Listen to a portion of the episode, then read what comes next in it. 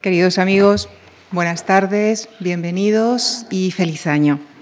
También extiendo nuestro saludo a quienes nos siguen en directo a través de nuestra web en el canal Marc. Como acaban de ver en el vídeo que les hemos presentado, nuestra programación de conferencia de los próximos meses les propone un, itinerario en el, que, en el que hemos intentado que estuvieran presentes casi todas las disciplinas del conocimiento, del pensamiento y la creación, literatura, filosofía, historia, arquitectura. Eh, lo hemos preparado para, para ustedes, por lo que les reitero nuestra más cordial invitación.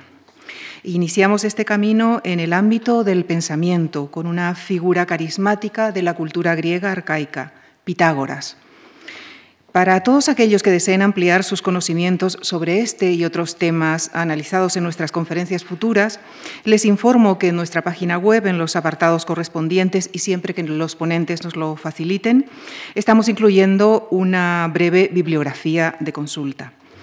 Y doy ya nuestra bienvenida al ponente de este ciclo, David Hernández de la Fuente, a quien agradezco su presencia esta tarde con nosotros. Él es escritor, traductor y profesor de Historia Antigua en la UNED.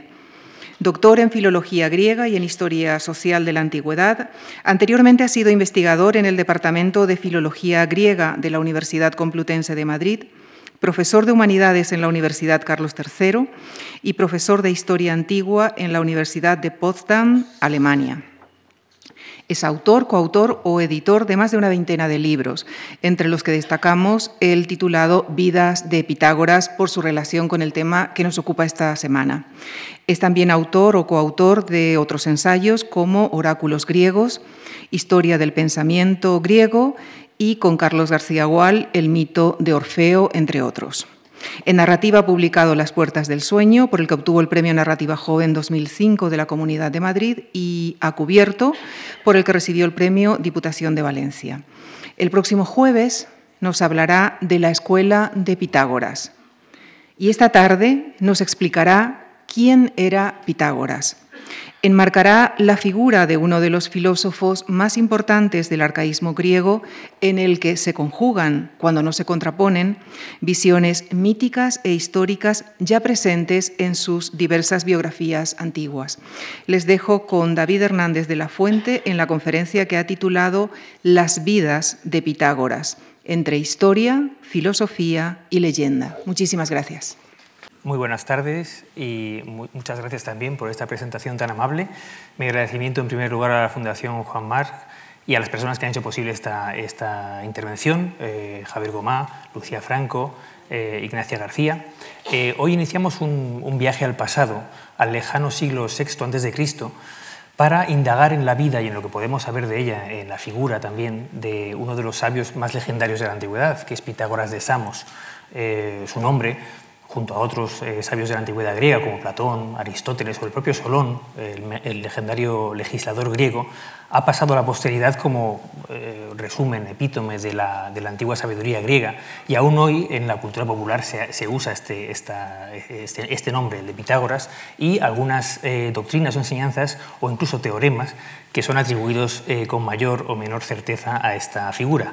Em, el, digamos, la, la, figura histórica de Pitágoras vive o desarrolla su actividad eh, sapiencial eh, entre los siglos VI, 570 se suele eh, fechar su, su, nacimiento, y, el, y mediados del siglo V eh, antes de Cristo, son fechas eh, disputadas, controvertidas. En esta serie, breve serie de conferencias eh, examinaremos, como se ha dicho en la presentación, en primer lugar, qué podemos saber de, la figura de Pitágoras, de su vida y de su tiempo, y en segundo lugar, en, el en la próxima conferencia, qué podemos decir de la obra, las enseñanzas, en este caso no escritas, de un, de un filósofo, de un sabio, que se movió en el, en el mundo de la oralidad. se decía eh, ciertamente que no, no, escribió nada, que su obra era eh, eminentemente oral.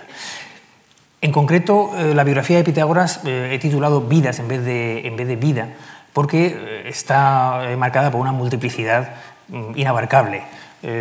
Su, tradición biográfica se remonta a Aristóteles, al siglo IV antes de Cristo, y a los aristotélicos, a, a, dos discípulos de Aristóteles en concreto, dice Arco de Mesina y Aristóxeno de Tarento, que se interesaron por los pitagóricos y escribieron eh, acerca de, ellos y de su, de su, escuela y de sus doctrinas. Eh, y hay una tradición más reciente que tiene que ver con una especie de revival del pitagorismo en el siglo I, eh, por ejemplo, la, obra de Nicómaco de, de, Gerasa, y de ese neopitagorismo ya de época romana que va a pretender releer la figura del sabio de Samos desde una nueva perspectiva que mm, tendrá matices de, bueno, pues de universalidad. Se le empezarán a atribuir todo tipo de doctrinas, la invención de todo tipo de saberes y se desdibujará un tanto esa figura del antiguo Pitágoras que tan difícil es eh, de aprender y que hoy en día resulta ciertamente inasible.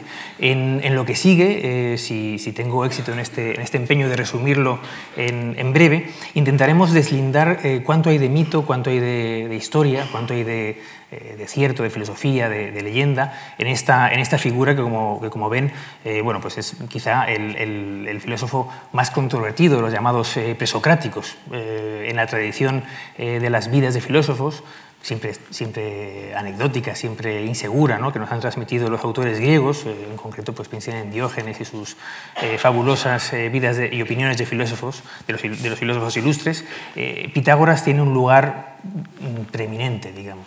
Eh, para Diógenes Laercio no en vano encabeza la escuela itálica de filosofía frente a la, escuela jónica de, la, Asia Menor eh, Jonia eh, que encabeza Tales. tal es su importancia, tal es la importancia de Pitágoras que ha sido reivindicado también, por supuesto, en el, ámbito itálico, en, la, Magna Grecia en la que desarrolló su, principalmente su labor. Y no es por casualidad que el revival pitagórico al que he hecho referencia tenga lugar en, la península itálica y en, Roma, que será quizá la gran defensora de ese, legado y eh, en un mundo en el que se amplificará notablemente su figura con dimensiones, dimensiones legendarias. Eh, sin embargo, el marco temporal en el que se, desarrolla su vida, eh, entre 570 y 490 a.C., y el marco geográfico entre la isla de Samos, en el Asia Menor Jonia, y la ciudad de Crotona, en el sur de la actual Italia, les son comunes a Pitágoras y a otros pensadores eh, de los que sí se han conservado más referencias históricamente comprobables, e incluso fragmentos, eh, los famosos fragmentos de, los presocráticos que se estudian eh, hoy día en las, escuelas y en las universidades, con también mm, diversas vacilaciones.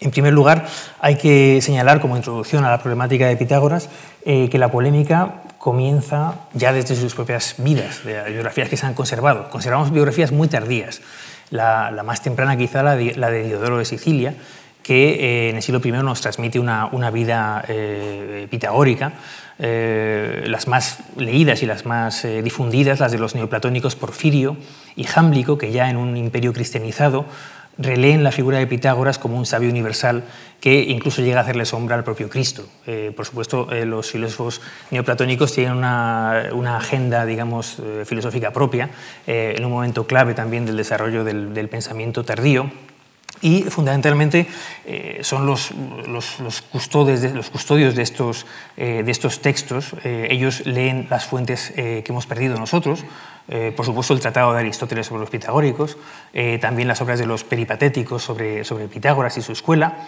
eh, Nicómaco, Aristóxeno, los mencionados autores que, estudian y, que, escriben sobre la vida de este, de ese autor y los interpretan a su, a su manera, digamos. Por eso lo complicado de estas vidas es intentar entresacar entre todas las referencias y los intereses contemporáneos de unos autores que son del siglo III, del siglo IV de nuestra era, eh, bueno, pues, ¿qué, dicen de un filósofo que vivió tantos, tantos siglos atrás?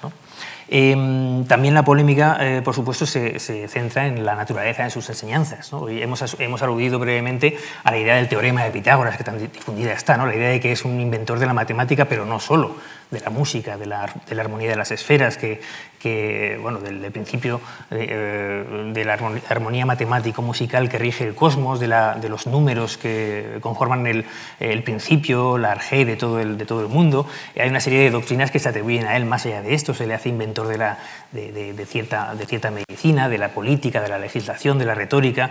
Es una especie de eh, sabio universal que poco a poco se va a, a convertir en una especie de, precursor de toda filosofía. Eh, conforme transcurran los, siglos.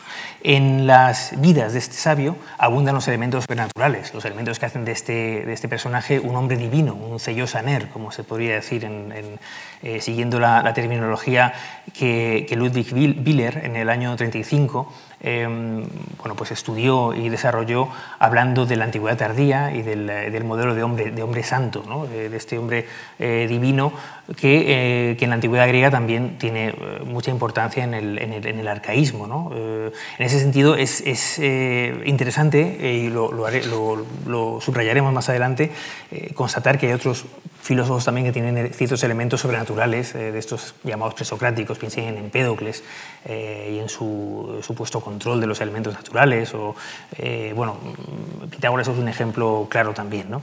Eh, el aspecto de la falta de obra escrita eh, también tiene parangón con otras figuras de la, de la filosofía griega. El, caso de Sócrates salta a la vista. Pero entonces, ¿qué hace tan, tan especial el caso de Pitágoras tan complejo para que su figura y obra se encuentren difuminados de tal forma en la leyenda y en la literatura Em, fundamentalmente, eh, la fama de Pitágoras en el mundo antiguo em, no se debía estrictamente a la matemática y a la música, al menos en, origen.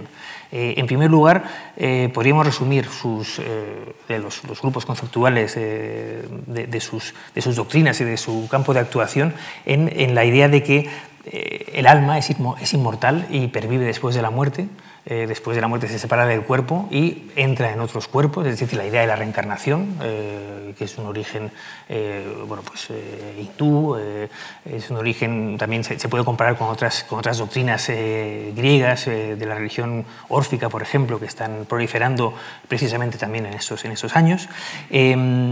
También, en segundo lugar, los rituales eh, que se supone que funda para el cuidado del alma y para, eh, bueno, pues para, ese, para cuidar el, alma eh, con vistas a ese destino inmortal que le aguarda. En tercer lugar, las propias actuaciones milagrosas de Pitágoras que se le atribuyen. bueno, el hecho de que hablaba con los animales o entendía su lenguaje, el hecho de, de, que controlaba los elementos de la naturaleza, de que podía ver el futuro. Es decir, digamos, señales que más bien son marcas de un taumaturgo o de un chamán eh, y no de un filósofo o matemático. Y en cuarto lugar, eh, pero no menos importante, la invención de un, de un régimen de vida, de un, de un, bios, digamos, de una manera de vivir, eh, con una manera ascética de vivir en comunidad, en una suerte de, de, monasterios a la letra, que se supone que fundó en esa, en, en esa Magna Grecia, en la que proliferaron las, escuelas o las, células pitagóricas en un momento concreto de la, historia antigua, a partir del año 530 a.C. Eh, por supuesto, eh, en torno a Pitágoras y al pitagorismo antiguo planean también una serie de cuestiones eh, que tienen que ver con la literatura apócrifa, con los falsarios, con toda el aluvión de cartas y de textos atribuidos al maestro, eh, bueno, pues, eh, falsamente y que han sido muy bien estudiados, por ejemplo, por Walter Burkert, el gran eh, sabio historiador de las religiones suizo recientemente fallecido, que dedica una obra fundamental a, Pitágoras en los años 60, traducida luego al inglés en los 70. Em, en, todo caso, bueno, pues su, figura y su nombre quedarán indeleblemente asociados a la, a la idea del sumo conocimiento. Pero los hechos constatados son tan pocos que realmente resulta difícil, lo veremos a lo largo de, este breve tiempo, eh, establecer una biografía verosímil eh, históricamente eh, de este hombre sabio e ilustre. Digamos que si podemos repasar su vida y, su, esas, marcas del hombre divino, que, de una especie de héroe filosófico que abundan en su biografía, veremos que poco tenemos a ciencia cierta. Eh, yo creo que la mejor manera de abordar, eh, antes de empezar a, repasar la, trayectoria biográfica supuesta de este personaje, la mejor manera que tenemos de, acercarnos a él es eh, establecer una relación de las fuentes literarias o filosóficas que, que tienen más, más, más, visos de verosimilitud, sobre todo por la proximidad histórica. los escritores más antiguos que nos refieren mm, datos acerca de Pitágoras, nos hablan de un maestro de verdad, de un, como diría eh, de un maestro de filosofía, de un maestro eh, de esas enseñanzas eh, casi, casi místicas sobre el alma, que parece alejado de la concepción de un matemático que tenemos eh, hoy día. Ciertamente hablamos de una época en la que no había para las tecna y para las ciencias o habilidades compartimentos estancos, en las que podía, podía ser un filósofo a la vez un legislador, podía ser también un investigador de la naturaleza, dedicarse a la a, temas que hoy llamaríamos sobrenaturales, investigar el alma, en fin, no había, como digo, esa separación eh, radical eh, que, es marca de nuestros días. Los autores más antiguos que refieren noticias sobre Pitágoras eh, son algunos de los más prestigiosos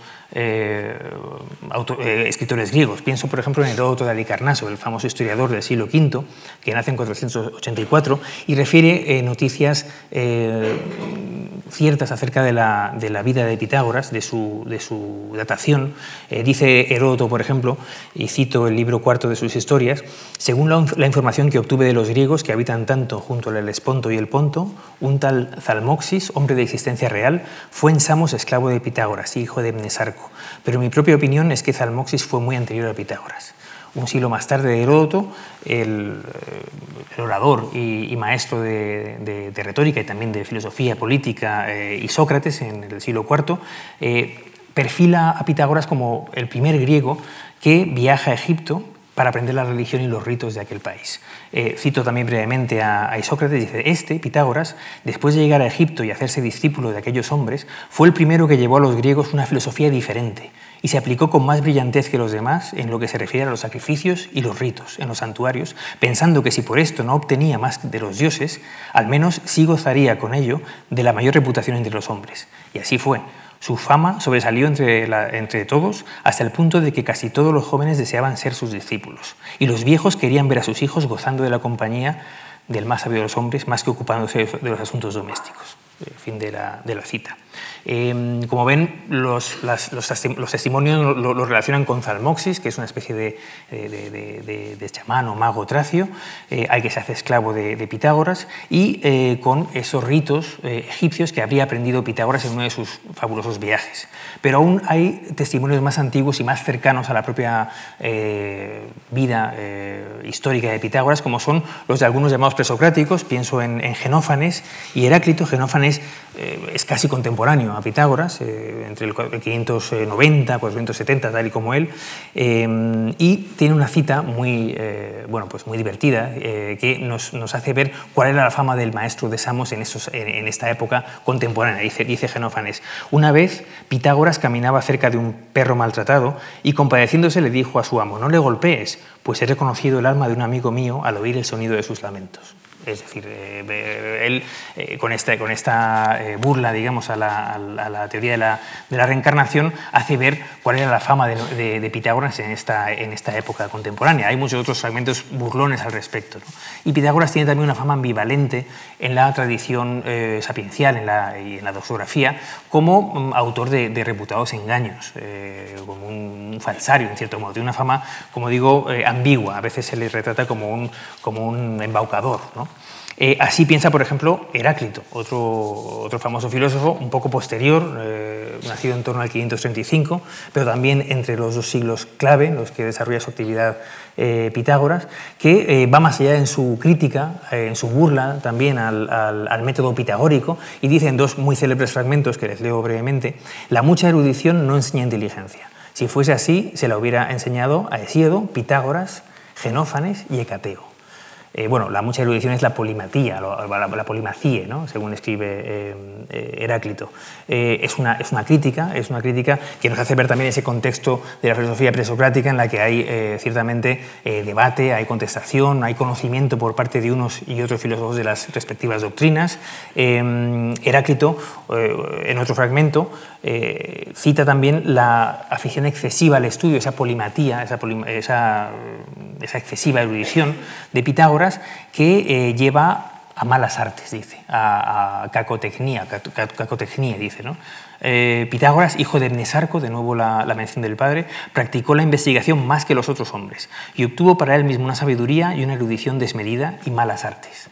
Bueno, ven ustedes que realmente se le atribuye una afición por la fama. Realmente todo esto, eh, tanto Isócrates como, como Heráclito aquí, eh, más que del contenido propiamente de la verdad eh, que, enseñaba Pitágoras en sus doctrinas, hablan del, afán de, por, saber más para, presumir más, en cierto modo, ¿no?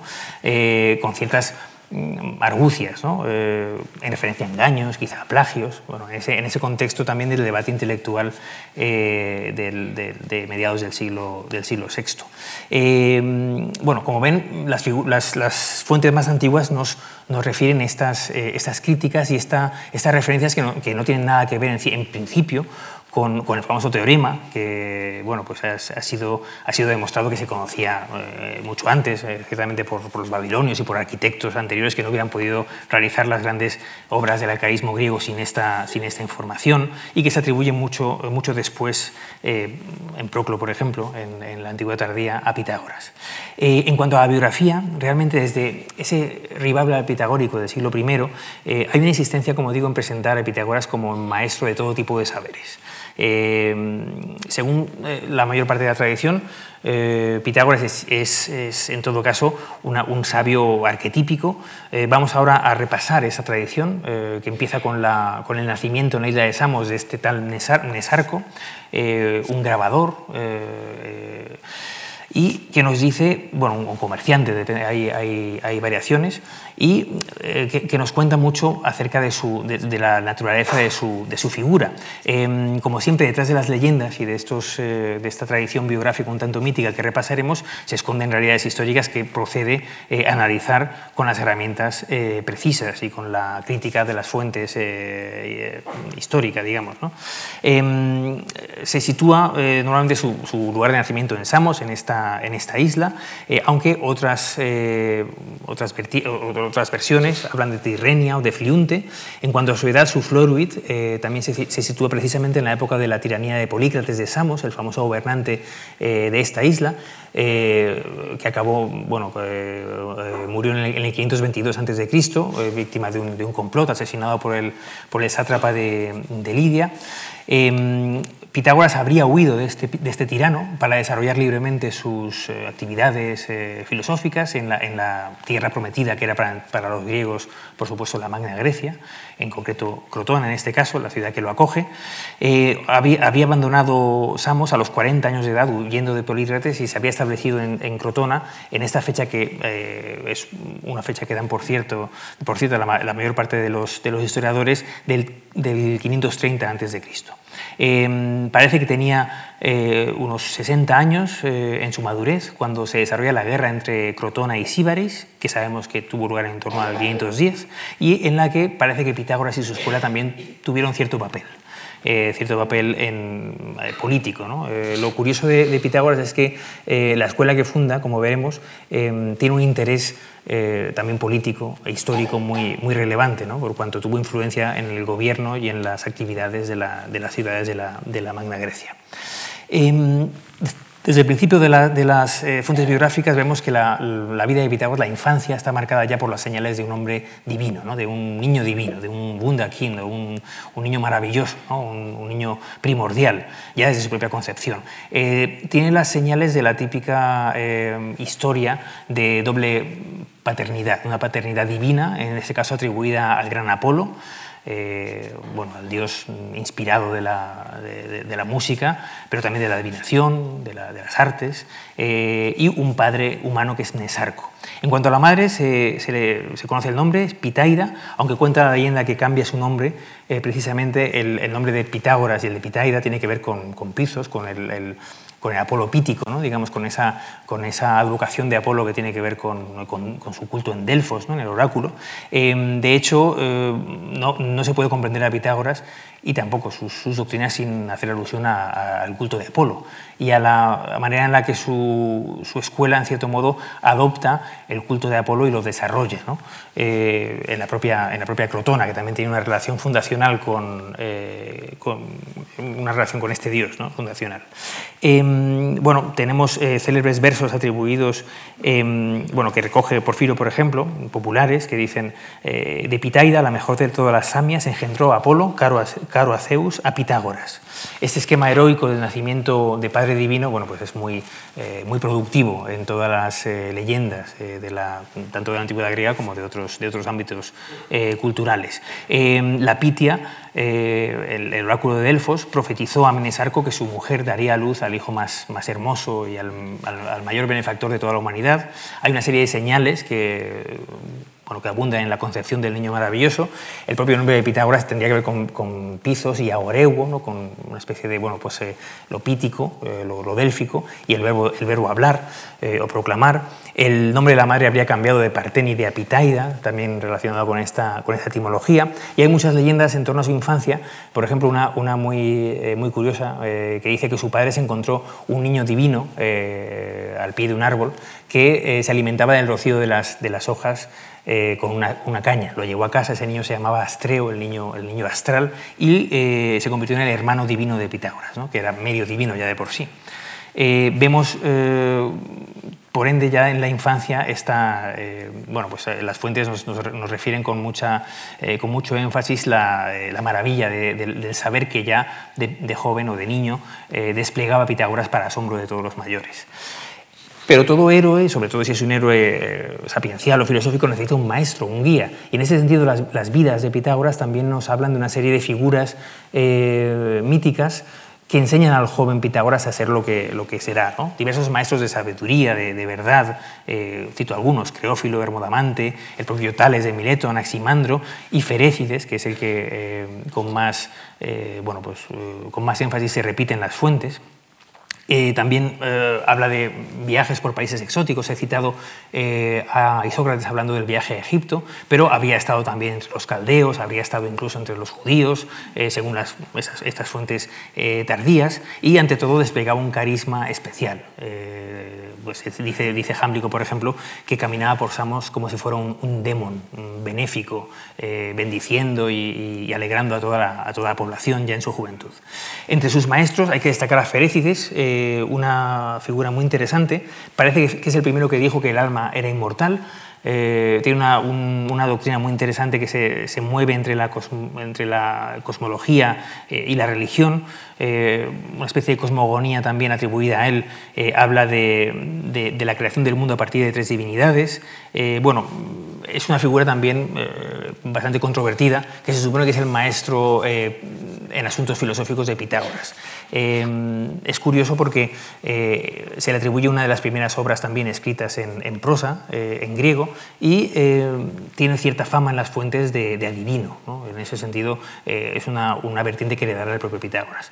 Otros maestros míticos, em, hay muchos, como digo, curiosamente ocupan cada uno una parcela del saber. Hay un maestro de filosofía, o de cosmología, de cosmogonía, que es este Ferécides, hay un maestro de poesía, que es, creo, que es Hermodamante, perdón, eh, una especie de poeta épico eh, rival de Homero. Hay Tales y Anaximandro, que aparecen también como maestros para, para, entroncarlo en la filosofía eh, jonia, y aparecen también maestros sobrenaturales, como el propio Orfeo.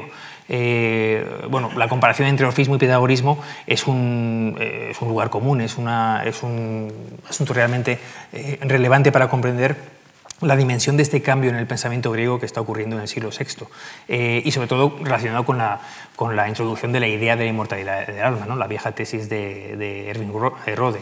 Eh, es curioso ver eh, una de las primeras imágenes de Pitágoras en el Museo de Esparta del siglo IV que refleja eh, muy bien este, bueno, pues este, este emparejamiento entre ambos sabios, el, sabio mítico, Orfeo, el fundador de, esos escritos teológicos, de esa secta, eh, un, personaje de la mitología que viaja al más allá y vuelve para eh, intentar traer a su, a su, mujer muerta, a rescatar su alma del, del Averno fracasa, por cierto, pero vuelve con, una, con un saber eh, inefable del más allá, de ese, de ese, otro mundo, que enseña a los hombres eh, cantando profecías, cantando cosmogonías, en fin, es un, sabio del más allá, eh, que aparece en un lado de la, la, la imagen.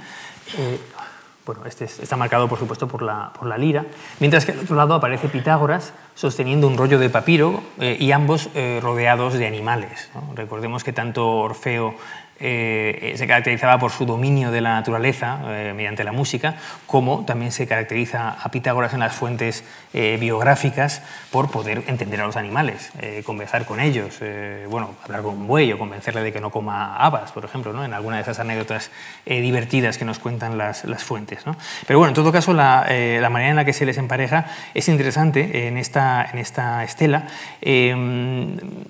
en las fuentes dice que aprende de Orfeo los misterios, por supuesto, ¿no? los misterios eh, y las iniciaciones. Eh, es decir, eh, tanto en los misterios como en la cosmología tiene maestros de excepción. También se le reconocen a Pitágoras maestros más allá del, ámbito griego, de las fronteras de la, de la Grecia continental o jónica. Em, o, microasiática, digamos. ¿no? Se le atribuyen viajes de aprendizaje en la, estela de ese gran tour de los sabios eh, del arcaísmo griego que tenían que, viajar a, Egipto, bueno, piensen en otros muchos casos, Solón o, eh, Asia Menor. ¿no? Em, bueno, yo quiero recordar simplemente que estamos hablando de un mundo, eh, el, del, el, de mediados del, del, siglo VI antes de Cristo, em, muy, marcado por, por ese estado enorme multiétnico que es la, la, Persia de Ciro, de Ciro el Grande, por supuesto, ¿no? Eh, es un, y de su sucesor, Cambises II, que, conquistará Egipto. Piensen ustedes que, que las estribaciones de, esa, de ese enorme eh, estado, eh, por un lado, son la Grecia jónica, donde es donde se origina el pensamiento griego, Mileto, Samos, etc. Por otro lado, eh, llega hasta, hasta las civilizaciones de la India y por el sur piensen en, Egipto, eh, eh, piensen en qué, en, qué, extraordinario, qué extraordinaria autopista de la, de la información, ¿no? por, por hablar con una, con una expresión moderna, era el antiguo imperio persa, esa calzada real que, que era transitada por sabios de toda, de toda índole, de toda nacionalidad. bueno, mm, los contactos obviamente pues, estarían a la orden del día y hay que entender así también la figura de Pitágoras y, la, y, las doctrinas que, que, se le atribuyen ¿no? en, ese, en, ese, en, ese, caso. Bueno, las fuentes son muy variadas, hablan de sus contactos con los brahmanes, con, con sabios hebreos, en el Monte Carmelo, pero bueno, son, como digo, eh, casi un fruto de aluvión de diversas épocas y es complicado eh, ver eh, bueno, pues referencias ciertas, más allá de esa referencia de, de, de, Isócrates y de Heródoto, que tiene otra referencia a su relación con Egipto. Em, bueno, vemos que el tema de Egipto es, es crucial en, este, en, este, en el caso de Pitágoras, en, este caso, eh, sobre todo cuando se le atribuye eh, a la estancia de Pitágoras en Egipto el aprendizaje de una sabiduría nueva, de una sabiduría eh, que es la del, la, de la, del alma, ¿no? la del alma inmortal. Em, bueno, hoy día, por supuesto, sabemos que la reencarnación, la idea de la, de, de la reencarnación del alma no es, no es egipcia, eh, pero en la, época en, la que escribe Heroto, por ejemplo, eh, nos habla de, esa idea como una idea egipcia propiamente. ¿no? Dice Heroto, por ejemplo, dice, eh, pues ellos, los egipcios, creen que Demeter y Dioniso son árbitros y señores del, más allá y también fueron los primeros en sostener la doctrina de que el alma del hombre es inmortal y que cuando el cuerpo perece se introduce en otro animal que estén haciendo entonces. Eh, bueno, es una referencia seguramente eh, a Pitágoras, oscura, en otro lugar también eh, habla de la vestimenta ritual de los, de los egipcios, hablan de que no, hablando que, de que no, no, visten con artículos de lana, sino con un lino blanco y puro, ¿no? como purificados, y dice que tampoco se entierran con ellos porque está considerado impío, y concuerdan en esto, dice Heródoto, con los ritos llamados órficos y báquicos, que en realidad son egipcios y pitagóricos, ya que no se permite que quien participa de estos ritos orgiásticos sea enterrado con vestidos de lana. Bueno, eh, son referencias eh, de, Heródoto a esa conexión con Egipto, pero que vemos que realmente eh, en ese mundo persa del, siglo, del siglo VI, seguramente la transmisión de esas ideas era más, fluía de una manera más natural de lo que podemos imaginar. en todo caso, ya a estas alturas de, la vida de Pitágoras, de las vidas de Pitágoras que estamos eh, recorriendo, ah, en, cuanto a su aprendizaje mítico en el, mundo eh, oriental o en el mundo egipcio, ya vemos que tiene mucho más que ver con una especie de maestro de, sabiduría, de una especie, una especie, de gurú o chamán también, em, que la comparación con Orfeo hace muy atractivo.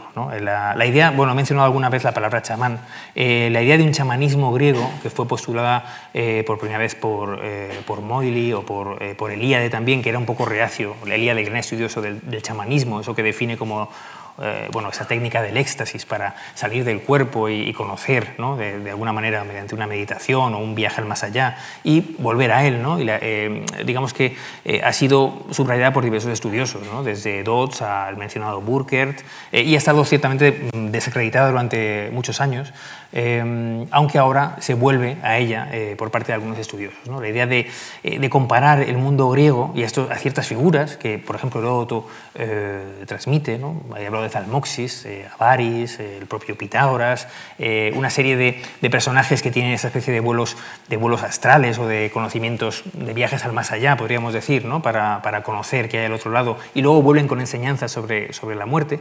esa serie de figuras se ha relacionado con el, con el mundo de los chamanes siberianos, ¿no?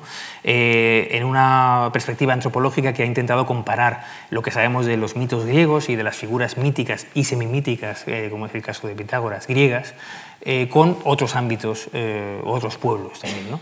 Es un ejercicio, yo creo que sano, que se ha realizado sobre todo desde, desde, bueno, pues la Primera Guerra Mundial, ¿no? cuando se rompe un poco ese, ese tabú de no comparar a los griegos con otros, con otros pueblos tachados anteriormente de primitivos y ver que, que realmente hay mucho, mucho que ver con otros eh, patrones eh, antropológicos de otros, de otros lugares. ¿no?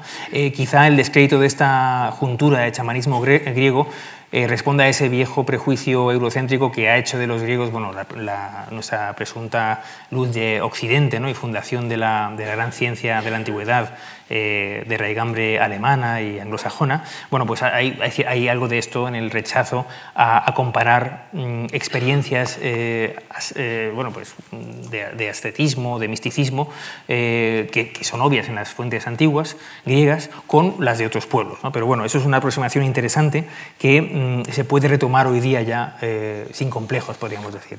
En, en, todo caso, vemos que hay otras figuras, otros precedentes que relacionan a, Pitágoras más bien con un conocimiento del alma y del más allá y con una, una suerte de rituales eh, muy parecidos a los que conocemos de los misterios eh, para eh, conservar una, suerte de pureza eh, de cara a, la otra vida. ¿no?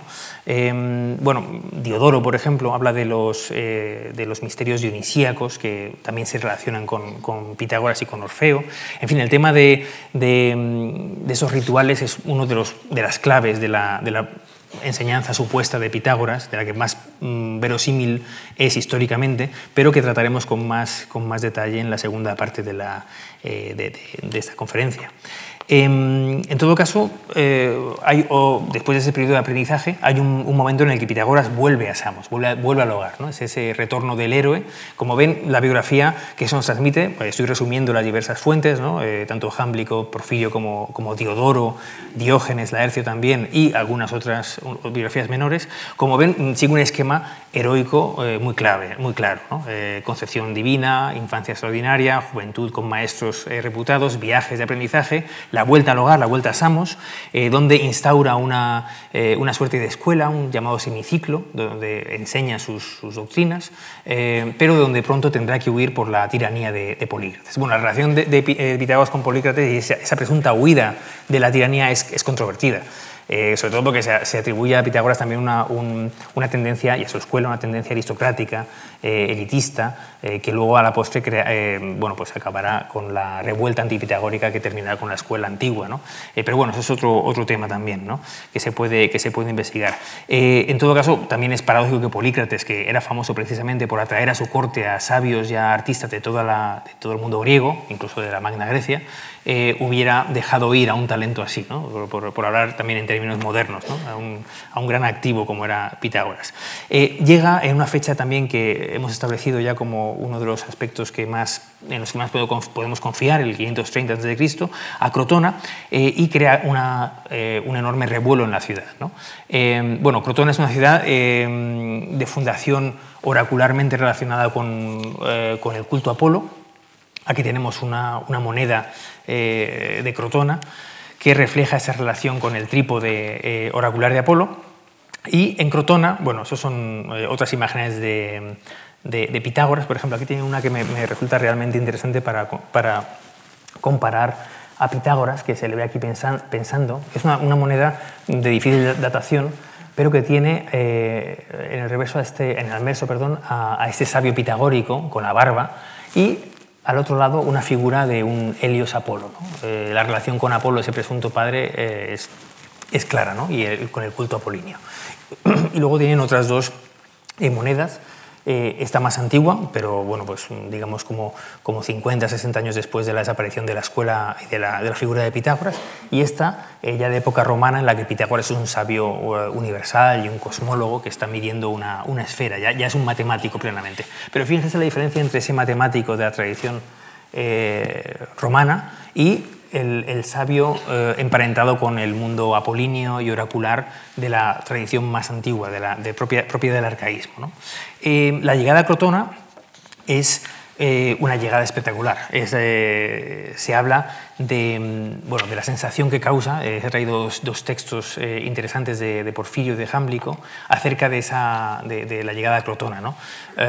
aquí tienen, por ejemplo, bueno, cuenta dice Arco, lo bueno de, los, de estos autores que siempre refieren la fuente, aunque la hayamos perdido, en este caso el peripatético de Arco, acerca de la llegada de aquel gran viajero eh, bueno, su porte era el de un hombre libre, grande, lleno de gracia y adorno en cuanto a sus palabras y maneras, y en todo lo demás, de modo que gustó tanto entre los de Crotona que sedujo las almas del Consejo de Ancianos tras pronunciar muchos y hermosos discursos.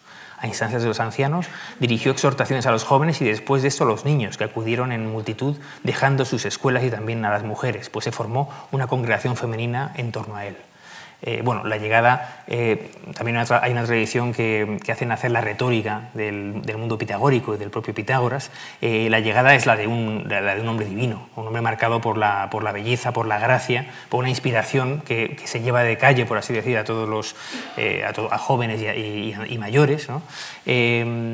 En el siguiente fragmento nos dice Jámblico, gracias a un solo discurso, de nuevo habla de la retórica, de la palabra eh, mágica, de la palabra embaucadora, eh, según se dice, en la primera y única aparición pública que hizo Pitágoras a su llegada a Italia, cautivó con sus palabras a un número superior a, los a las 2.000 personas, que quedaron tan fuertemente impresionadas que ya no quisieron volver a sus casas, sino que junto con sus mujeres e hijos edificaron un enorme auditorio y poblándolo como si fuera una ciudad, fundaron lo que se conoce por doquier como Magna Grecia. Recibieron leyes de él y mandatos como si fueran preceptos divinos. Bueno, de nuevo también esa figura em, que es realmente la de un hombre extraordinario, ¿no? de nuevo el héroe en, su plenitud. Digamos que aquí tenemos la hazaña del héroe, que en este caso es un héroe filosófico, que es la fundación de su escuela y su gran legado en la Magna Grecia, que por eso, dice eh, se llamará Magna, ¿no? Eh, porque realmente eh, crea un nuevo mundo, crea una nueva, bueno, pues casi una nueva utopía entre religión, filosofía y política también, que es lo interesante. Algunas de las imágenes más famosas de Pitágoras nos hablan de ese, de ese sabio divino ataviado con un turbante a la manera oriental, como este busto de los museos, eh, de los museos vaticanos, em, eh, o este de, la, de, Nápoles, del Museo Arqueológico Nacional de Nápoles, o bueno, he querido traer esta figura llamado filósofo de Porticello, que eh, algún autor atribuye también a Pitágoras. Otros mm, hablan de, eh, de, otra escuela filosófica, de un cínico, etc. Pero bueno, hay, una interesante teoría eh, acerca de, este, de, esta imagen de Pitágoras que se parece mucho, por ejemplo, a la de la moneda, ¿no? con esa barba larga también. ¿no? en todo caso, su figura es la del héroe filosófico por excelencia. llegado a la, a la, ciudad de Crotona, irrumpe de una manera irresistible, como dice la fuente, semejante a un dios, isoceos, ¿no? un adjetivo también que marca la figura de, esta, de, esta, de este hombre divino. ¿no? A estas alturas, ya para ir eh, resumiendo, vemos que Pitágoras se encuentra en la frontera de la filosofía, la ciencia, la religión y la leyenda, en un campo indefinido, en una indefinición que podríamos llamar germinal para la historia y la literatura antiguas. Y debemos ahora ir mm, entresacando de lo que hemos visto, de esa trayectoria mítica eh, y legendaria, algunos rasgos reales que podamos eh, bueno, pues dar por cierto para ir concretando también nuestro, eh, nuestro tema. Em, como personaje está fuera de toda duda su existencia, por supuesto, y eh, que ésta se desarrolló entre la, en, eh, ese marco temporal, em, sobre todo eh, con los datos históricos de la tiranía de Polícrates, de la muerte de este, de la llegada a Crotona, del establecimiento de su escuela religiosa, que, proliferó digamos, en, en, antenas por otras ciudades de la Magna Grecia.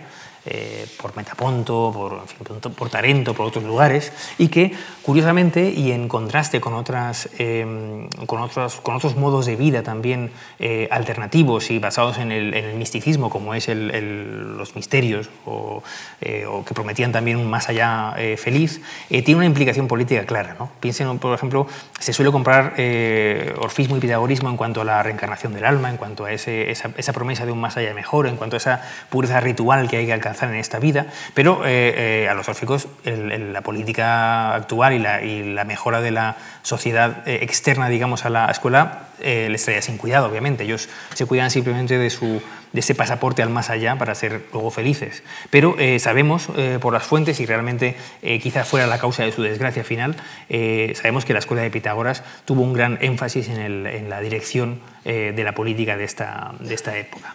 Em, bueno, todos esos relatos que se, han que han transmitido sobre sus orígenes familiares, su nacimiento, la infancia, etcétera, marcan esa figura em, divina eh, que está eh, realmente bueno, pues, mm, caracterizada por ese hombre cuya palabra es casi ley.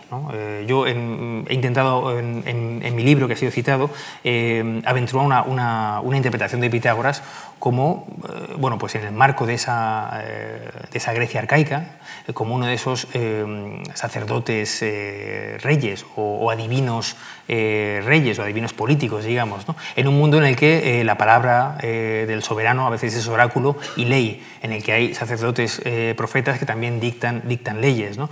El, tema de la legislación no nos podemos meter en él, pero es muy interesante y eh, emparienta también a Pitágoras con otras figuras de la Magna Grecia, de la, eh, que tienen una trayectoria muy parecida de viajes para aprender la buena ley, ¿no? la buena ley que es la ley divina. ¿no? Piensen en, en Zaleuco o en el propio Parménides también, al que se, atribuye también una, actividad legislativa. Es decir, la palabra del sabio que se toma por ley divina. Y de hecho, Pitágoras consigue en un momento también de turbulencia social en la Grecia continental, eh, no olvidemos que, mm, bueno, lo he dicho antes, para los griegos de la Grecia eh, continental, la Magna Grecia significa una especie de laboratorio de, otras eh, experiencias o alternativas de vida, eh, Pitágoras elige eh, Crotona para fundar su estilo de vida, su bios, que será por lo que será más recordado quizá. ¿no?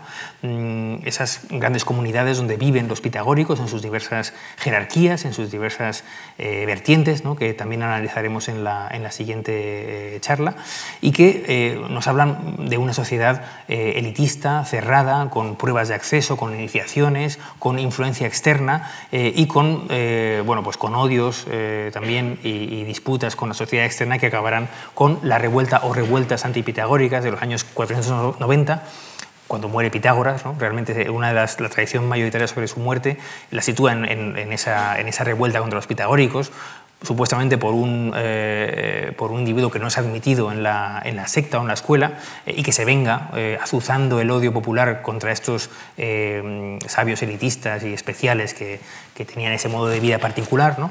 y luego parece que la, la escuela perduraría hasta, el 450 eh, que hay otra destrucción otra oleada de destrucciones. Eh, los historiadores también nos cuentan esto, ¿no? el historiador helenístico Timeo de Tauromenio o el posteriormente eh, historiador griego de época romana Polibio de Megalópolis nos hablan de, bueno, de esta oleada de revueltas contra las comunidades pitagóricas que tuvieron una, bueno, pues una importancia enorme en, la, en los disturbios, disturbios sociales y políticos de la Magna Grecia.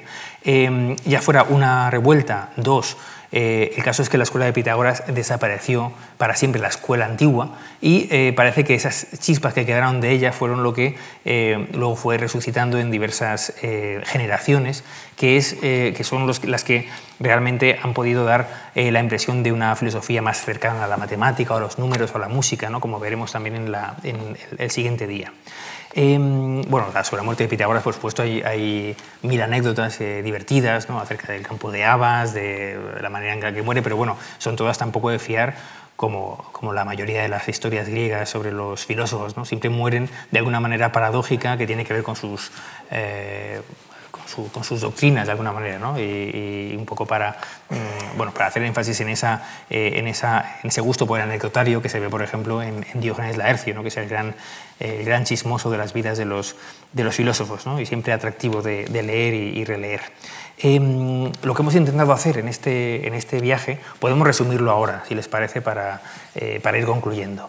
Em, el problema que intentamos salvar en esta, en esta breve intervención es el de la carencia de una, de una biografía, eh, de una vida eh, verosímil e históricamente comprobable de Pitágoras, y que se ve agravada, por supuesto, un problema. Ese, ese problema se ve agravado por diversos eh, factores. Lo hemos mencionado algunos de ellos, los más obvios, la falta de obra escrita, la falta de testimonios originales, los más cercanos mm, críticos o simplemente fragmentarios acerca de él, y las vidas completas tardías y marcadas por eh, un aluvión de informaciones y de mm, atribuciones mm, pues muy, muy sospechosas, ¿verdad? siempre con, la, con, esa, eh, con esa señal de la literatura falsaria que, eh, que crece en toda, en toda literatura de, de escuela. ¿no? Piensen, por ejemplo, en la, en la literatura en torno a la escuela platónica cuántos, cuántos eh, diálogos apócrifos o obras apócrifas de, Platón existen, o en cualquier eh, escuela eh, también religiosa, piensen en los apócrifos en general, bueno, es un, es un, fenómeno muy, muy interesante, en el que por supuesto hay que, hay que indagar para intentar sonsacar los datos constatables. la falta de esos datos precisos y la fecha tardía de los informes se se, bueno, se agrava, digamos, este problema eh, por la inviolabilidad y el secretismo que había en torno a sus doctrinas, que veremos con más detalle en el, día siguiente. Estaba prohibido hablar de, lo que se enseñaba allí dentro. Eh, era inefable, eh, había graves eh, condenas y penas para aquellos que revelaran lo que se, enseñaba, como en los misterios, por, otra parte. y, por supuesto, toda este, este, esta gran cantidad de información sobre las actividades mágicas y taumatúrgicas de Pitágoras nos hace sospechar acerca de una literatura agiográfica más bien que biográfica, eh, sobre el maestro, que tiene mucho que ver también, o muchos puntos de contacto con la literatura popular ¿no? con el, y con el folclore. Eh, piensen, por ejemplo, eh, en todo el catálogo de milagros pitagóricos, los zaumata, que son más bien, más que de la doxografía eh, de la herciana, ¿no? de Diógenes Laercio, más bien parece un catálogo de paradoxografía, de cosas extraordinarias que hacía este señor. ¿no? un señor que era entre hombre y Dios, un hombre divino, ¿no? un, un, oráculo que dice, hay un tipo divino, uno humano y un tercero como Pitágoras. ¿no? ese muslo de oro que parece que tenía y que revelaba o enseñaba de vez en cuando a algún iniciado, ¿no? Em, esa, manera de usar eh, la curación por la palabra o la curación por las manos. Hay una serie de, rasgos milagrosos que están en la, tradición biográfica de Pitágoras y que son pura literatura y que tienen mucho interés con la comparación, que es otro problema que agrava aún más el misterio de, la vida de Pitágoras, em, que tiene una comparación evidente con la literatura popular. ¿no? Por, ejemplo, la bilocación podía estar dos veces, perdón, en dos sitios diferentes a la misma hora, ¿no? en, eh, a, los, a, los, dos lados del estrecho de Messina, por ejemplo, se localiza. Eh, la excepcionalidad física eh, la fortaleza, esa, especie de, esa especie de carácter de, androide o de, o de, cyborg, con ese muslo metálico ¿no? que parece eh, bueno, de, origen mm, curioso. ¿no? Eh, el recuerdo de vidas pasadas, obviamente, la, la, demostración de la reencarnación mediante el recuerdo de esas, de, esas otras experiencias vitales que había tenido, o, por poner otro ejemplo, la, digamos la, hibernación, la incubación. Pasaba temporadas en, en grutas, la gruta tiene una gran relevancia en la enseñanza pitagórica, tanto en Samos como en Crotona. Hay una historia sobre una incubación en una gruta para, para meditar. Eh, la relación con los animales, ya mencionada. Eh, el dominio de la, de la, naturaleza, el control de tempestades. Eh, la, habilidad profética o, la visión preclara. la habilidad retórica, la, magia de la palabra. la curación por la, por la, por la, música y por, y por los cantos.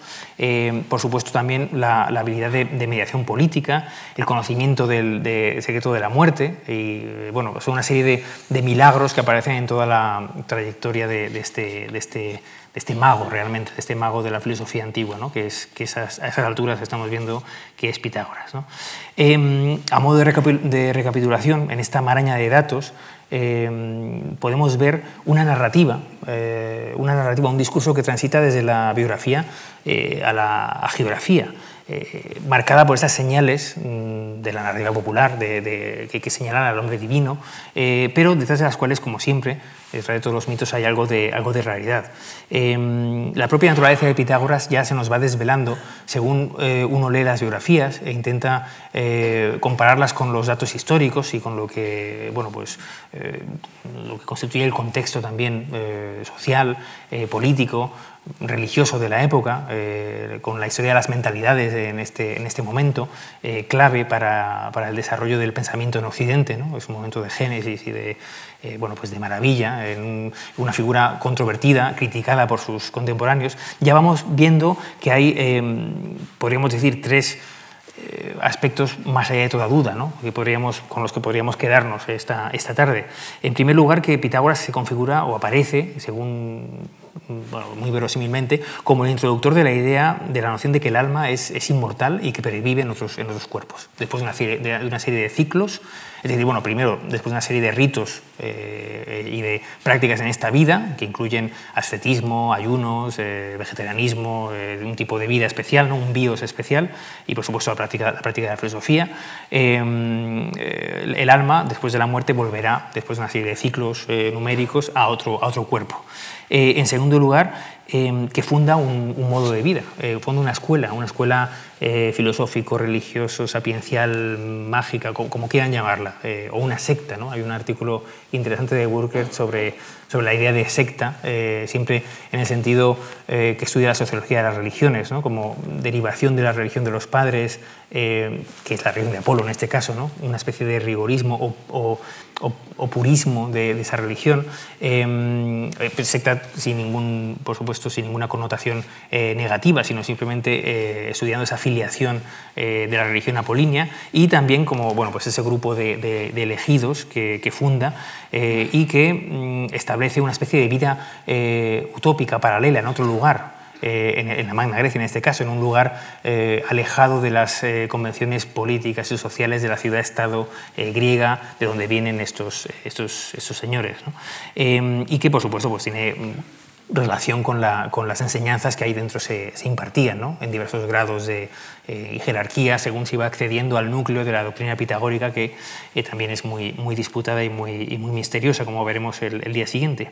Y, en tercer lugar, eh, el otro aspecto, finalmente, que podemos dar por cierto, es que, a diferencia de otros movimientos religiosos que también están, están cundiendo y expandiéndose en esta, en esta época, el de Pitágoras tiene una, una decidida intención eh, de, interactuar con la, con la, sociedad circundante. Es decir, no es simplemente una, una secta, por así decir, una escuela que, que se aísla, sino que interviene eh, y media en los asuntos sociales. Hay testimonios diversos de mediaciones en conflictos, eh, intervenciones con embajadores de Síbaris, bueno, y, realmente gobierno de ciudades ¿no? y, y leyes, legislación, legislación positiva.